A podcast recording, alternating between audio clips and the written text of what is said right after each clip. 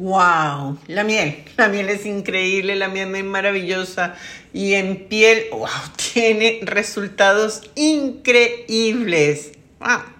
Vamos a hablar un poquito de la miel y vamos a hablar del paso a paso para hacer una mascarilla en rostro que va a ser increíblemente mágica. Soy Angélica Orjuela, soy médico y wow, me rindo a los pies ante los poderes maravillosos de la miel.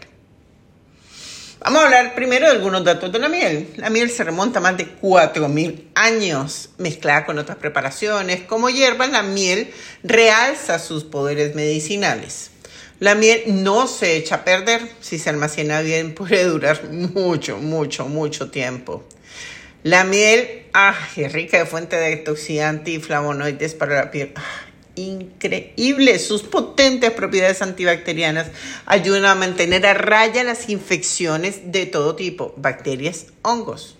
Así que no sería incorrecto decir que la miel es casi como una panacea.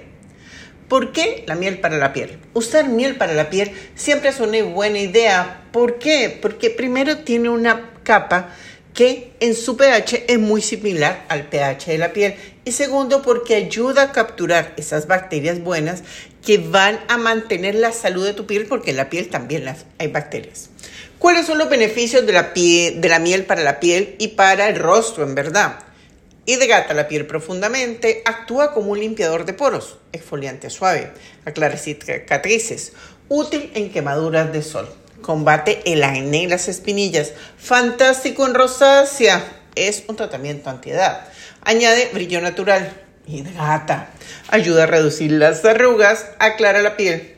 Así que vamos a hablar del paso a paso de cómo tener una mascarilla sensacional y les voy a contar cómo es el paso a paso. Paso número uno. Vamos a limpiar el rostro, quitar el maquillaje, ya sea con un producto que venga en espuma o un producto micelar. Y al final vamos a jugar con agua. Esto es súper importante. Agua de bidón, Nestlé Benedictino Manantial, que me gusta mucho, o filtro de inversa. ¿Por qué? Porque tanto el calcio como el cloro mmm, corrompen la calidad, la hidratación de la piel, son los que favorecen los daños, las infecciones. El cloro es terrible para la piel.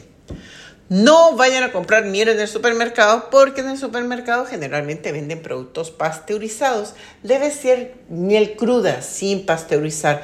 Yo lo compro en lugares como Espacio Regenera, pero hay muchos proveedores locales, hay tiendas saludables, hay lugares pequeños en donde lo pueden comprar utilizar un cintillo para aplicarse la mascarilla y ya directamente la piel la pueden hacer con los dedos, incluyendo rostro, incluyendo cuello, todo, y alrededor de la boca sin tocar los labios. La idea no es comerse la piel.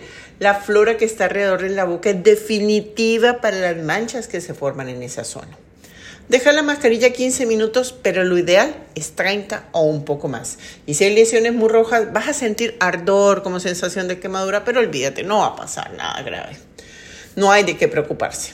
Después hay que retirarlo con agua de bidón, Nestlé Benedictino Manantial, filtro de mozo inversa. Y si quieren mejorar el resultado, esa agua de bidón se puede hervir con matico, manzanilla o los dos juntos y se aplica como spray en el rostro.